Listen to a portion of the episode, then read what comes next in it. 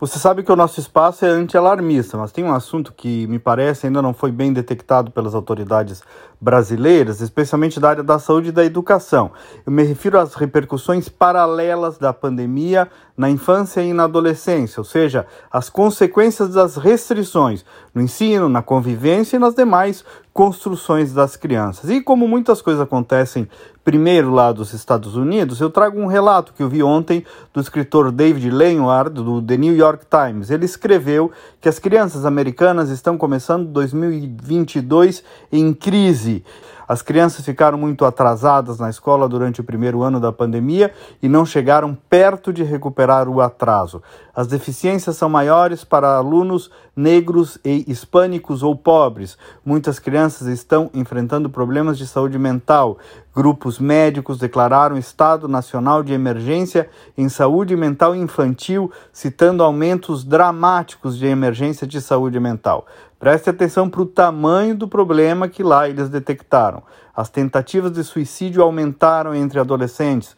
O número de visitas ao pronto-socorro por suspeita de tentativa de suicídio por meninas de 12 a 17 anos aumentou 51%. A violência armada contra crianças também cresceu. Muitas escolas ainda não voltaram ao normal, agravando a perda de aprendizagem e o isolamento. Aspectos antes normais da vida escolar, como hora do almoço, hora do lanche, atividades extracurriculares, intervalos, assembleias, viagens escolares, reuniões de pais e professores, horários de ônibus, tudo foi transformado ou então eliminado.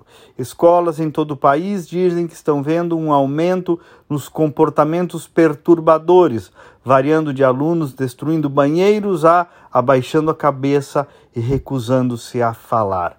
Os dados agora sugerem que muitas mudanças na rotina escolar são de valor questionável. Alguns pesquisadores norte-americanos estão céticos de que o fechamento de escolas até mesmo reduz os casos de Covid, isso nós já sabíamos. Outras intervenções, como forçar os alunos a se sentarem separados dos amigos até no intervalo no lanche, também podem ter poucos benefícios. The New York Times, é matéria, está lá. Enfim, amigos, é preciso estudar melhor ciência, tal ciência, o efeito das restrições nas crianças e ter mais responsabilidade, menos histerismo e ter inclusive política pública como resposta a todo esse déficit que ficou. O problema detectado nos Estados Unidos, logo ali no reinício das aulas, desembarcará também aqui no Brasil. Quem está cuidando disso? Quem está cuidando disso? É grave. Até amanhã e vamos com fé.